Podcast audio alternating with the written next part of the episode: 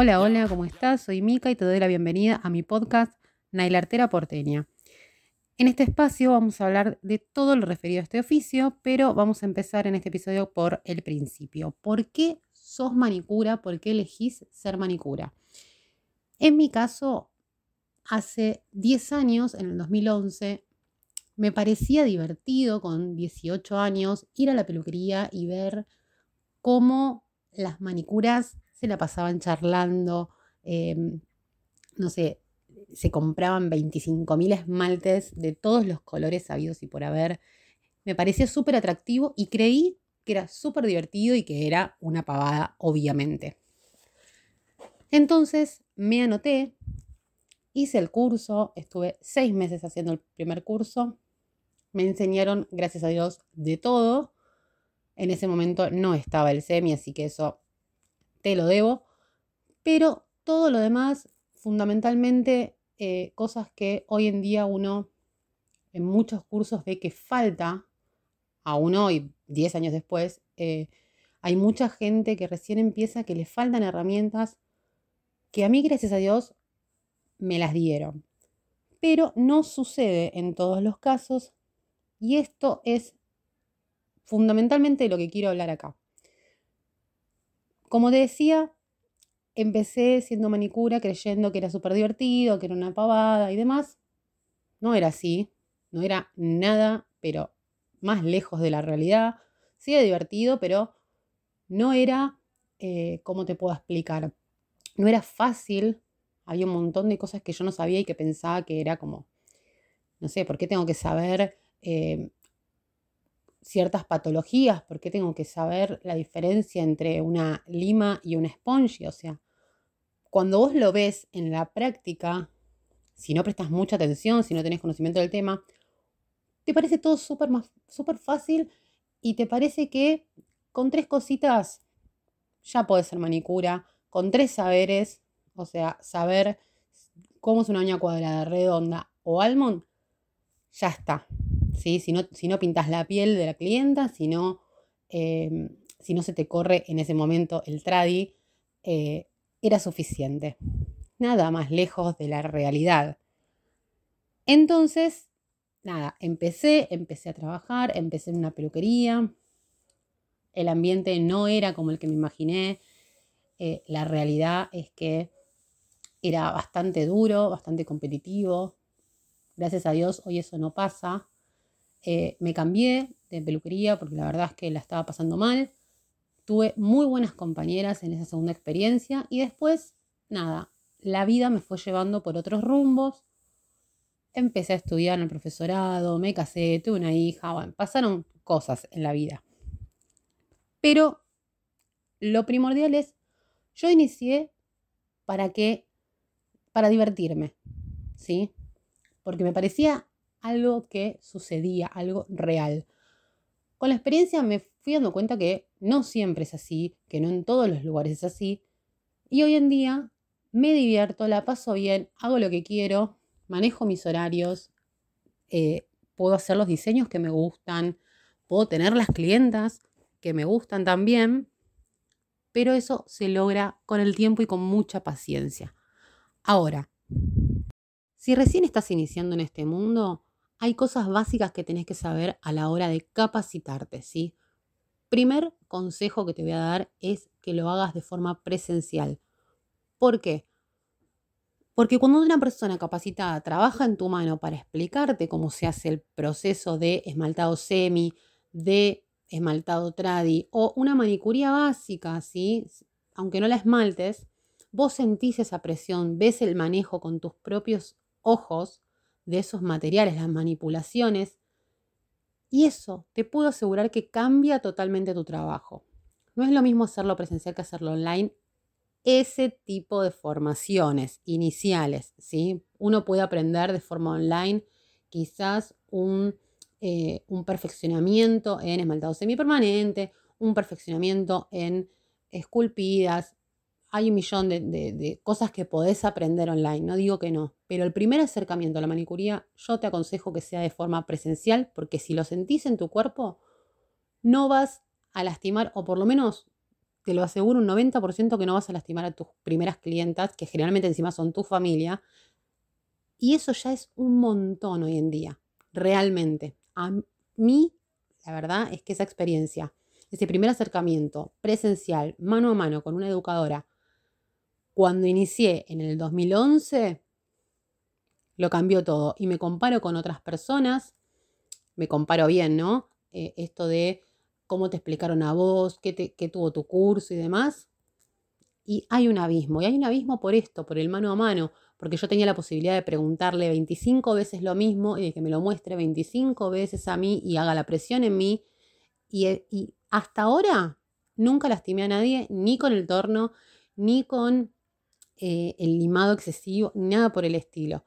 Entonces, no es porque yo maneje súper bien ni la lima, ni el torno, ni nada. Es porque lo aprendí bien. ¿Sí? ¿Puedo tener errores? Sí, me puedo equivocar, me puede, eh, no sé, deslizar el torno de más y, tener un accidente. Sí, lo puede, puede suceder. Pero no por una mala formación. Es por un movimiento involuntario mío porque soy humana. Me puedo equivocar. ¿Sí? Entonces, primero te aconsejo que si recién inicias, te capacites con alguien de forma presencial. En segundo lugar, no te creas eso de que si no es una academia, no sirve. No, no, no es así. Vos podés formarte con alguien eh, uno a uno, o sea, que esté solo con vos, podés formarte en una mega academia, pero nada va a garantizar si vos no practicás, si no lo probás, si no lo haces, que vas a trabajar bien, ¿sí? Entonces, no te creas el verso y tampoco te creas esto de, ay, eh, lo voy a hacer en tal academia porque tal academia me da certificado nacional de, no, no existe. Somos un oficio, no está regulado hasta hoy. 2021 eh, en Argentina, entonces no te creas el verso de voy a estudiar en la academia porque es más reconocida. No, cual lugar donde estudies, si tienes un certificado de participación, de asistencia, de aprobación, queda totalmente a criterio de la educadora y tuyo. Y qué mejor para lanzarte segura a trabajar que estar segura realmente y no que te lo hayan dado porque pagaste. Porque también pasa. Entonces, eso tenerlo muy presente. Todo en este oficio va a depender de vos. ¿A qué voy con esto? Como tercer consejo, prepárate para frustrarte porque va a pasar, va a pasar que un esmaltado no te va a salir o que una cutícula no va a quedar como vos querés. Las primeras veces va a pasar y puede que pase a lo largo del tiempo, puede que pasen 10 años y una mano no te haya quedado o una clienta no le haya durado y eso no va relacionado a tu calidad de profesional, ¿sí? Porque si vos practicás, si vos te esforzás, lo vas a lograr igual. Y no te lo digo ni por tener una agenda completa, ni por, eh, no sé, porque mi vida está resuelta, no, porque también tengo altas y bajas, porque vivimos en Argentina y la realidad es que no es algo de primera necesidad. Entonces, dependemos de muchos factores. Pero también te digo que no conozco, o por lo menos no he escuchado, que hayan hablado mal de mí como profesional en cuanto a hacerle las manos, ¿sí? En cuanto a manicura, a a clientas me refiero y no a alumnas, ¿no?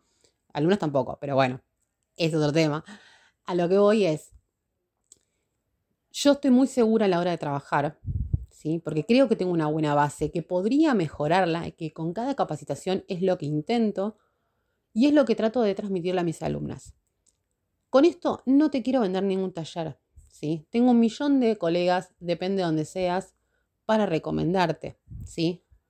No es que este podcast es para que vengas a capacitarte conmigo y seas manicura conmigo.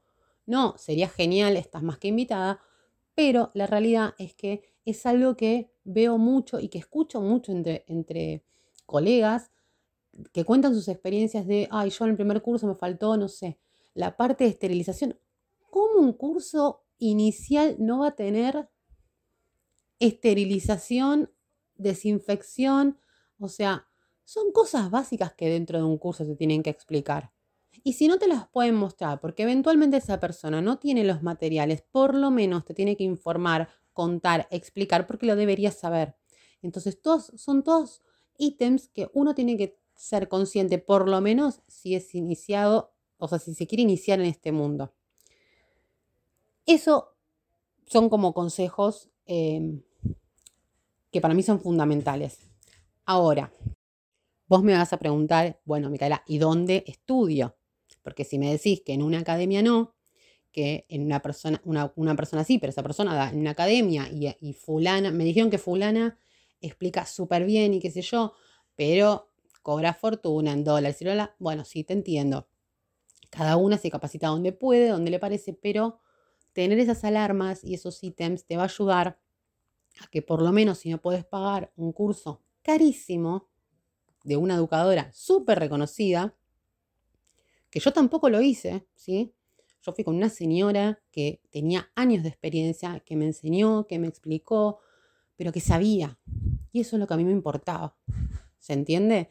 Entonces, ¿dónde te capacitas? Capacitate donde se te cante, pero que vos puedas preguntar, que vos tengas la libertad de decir, che, esto no lo entiendo, esto es así, o de cuestionarlo. Y no de cuestionarlo de mala onda o de, ay, no sé si confiar en vos. No, sí, confía en lo que te dice tu educadora, pero también si hay algo que te resuena y te da duda, pregúntaselo. Si es buena educadora, no se va a enojar porque vos le cuestiones o le preguntes algo. ¿Por qué? Porque si vos estás enseñando algo, si vas a ser docente de un oficio, ¿sí?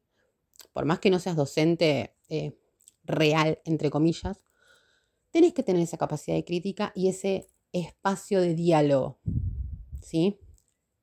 Eso me parece que también es súper importante y que no importa, de vuelta, repito, que lo hagas en una super academia o con alguien súper caro. No, tampoco lo hagas con alguien quizás que vos sabés que empezó ayer, porque seguramente le falten capacitaciones que la respalden y capaz enseña porque siente que está preparada, me parece perfecto, pero también tiene que tener ese poder de crítica. Entonces, si la persona recién empieza, recién me refiero a, eh, no sé, un año y ya se empieza, empieza a dar clases, si está capacitada, si hizo 800.000 cursos, se cree capacitada para explicar, para enseñar, para responder tus preguntas, está perfecto. Está perfecto. Entonces, para mí lo que hay que tener en cuenta es esto de las pequeñas alarmas y pequeñas cosas a, tener, a, pensar a la hora de decidirse con quién capacitarse. Yo me capacité, bueno, como dije, con, em, con esta señora en Academia Glavel, se llamaba. Nada, la verdad es que divina, siempre me explicó todo, eh, tenía un montón de información de un montón de cosas, había bocha. Después también aprendí eh, reflexología en la misma academia, eh, pero esto me refiero, ¿ven? Era una academia, pero era atendido por sus dueños, ¿sí? No era una academia multinacional, no, era una academia, pero eran dos personas que te explicaban, dependiendo de su especialidad, y te explicaban todo y no era un curso de un día o en un día dos horas, ¿no? También tengamos esto en cuenta, porque, a ver, ¿cómo voy a aprender yo? a Hacer manicura, todas las afecciones que tiene una uña, todas las partes de la uña, cómo se hace un semi, cómo se hace un tradi, cómo esterilizo, bla, bla, bla, en dos horas. O sea, yo tuve seis meses. ¿Se entiende? Por cosas así o por clases así, es que acá no está regulado esto. Esto es un oficio acá. Y nadie lo regula. Y pasa esto. Pasa esto de que hay gente que da toda la manicuría en dos horas, cosa que es realmente imposible. Cuando en otros países también tardan seis meses, un año, está totalmente regulado, es otra cosa. Pero mientras vos tengas esas alarmas y esas, esos ítems a marcar y a llenar a la hora de decidirte, vas a ver que vas a elegir una buena educadora. Estés donde estés, estés en Misiones, estés en Ushuaia, no importa.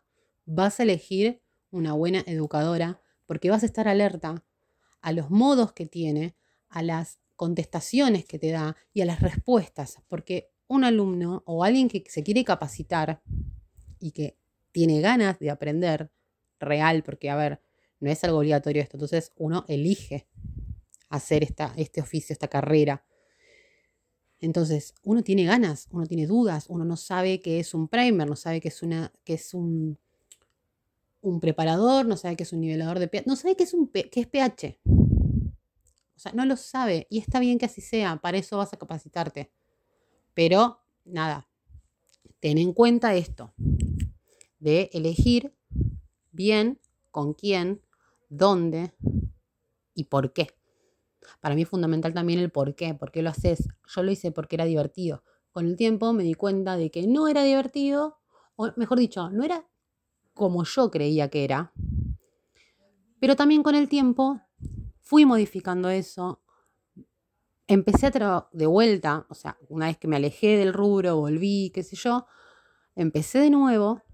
¿Y qué pasó? Ahora sí me resulta divertido. Le volví a encontrar el gustito a esto. ¿Sí? Eh, me encanta dibujar, me encanta, pero también eso viene agarrado de otras cosas que vamos a hablar en otro podcast, en otro episodio. No me quiero adelantar. Pero bueno, lo principal para saber dónde estudiar, con quién estudiar, con quién capacitarte y cómo empezar, son estas, estas cositas pequeñas que te fui marcando. Ahora, también tenemos que ser críticas con nosotras y decir, ¿qué busco cuando me capacito? Porque si yo busco una rápida salida laboral, spoiler, no es rápida salida laboral, no existe la rápida salida laboral. ¿Sí? Así que no te creas ese curso que te dicen que con dos horas en un día vas a hacer manicura y tenés una rápida salida laboral. Ojalá fuese así. No es para nada así, menos en Argentina, menos en esta Argentina y menos en pandemia, corazón. No seamos ilusas, ¿sí? No seamos ilusas porque realmente sería como bastardear el oficio, que después termina en otras cosas, termina en otros problemas, termina en problemas con clientes, en, en clientas y, gente que bastardea el oficio y que bastardea, por ejemplo, el semi, que bastardea las esculpidas, que bastardea, eh, nos bastardea a nosotras, ¿sí? Porque después no quieren pagar o les parece caro y tenemos colegas que cobran dos pesos, que también lo vamos a hablar en otro momento. Son pequeñas cosas que terminan haciendo nuestro oficio un poquito complicado. Así que pensá bien qué buscas.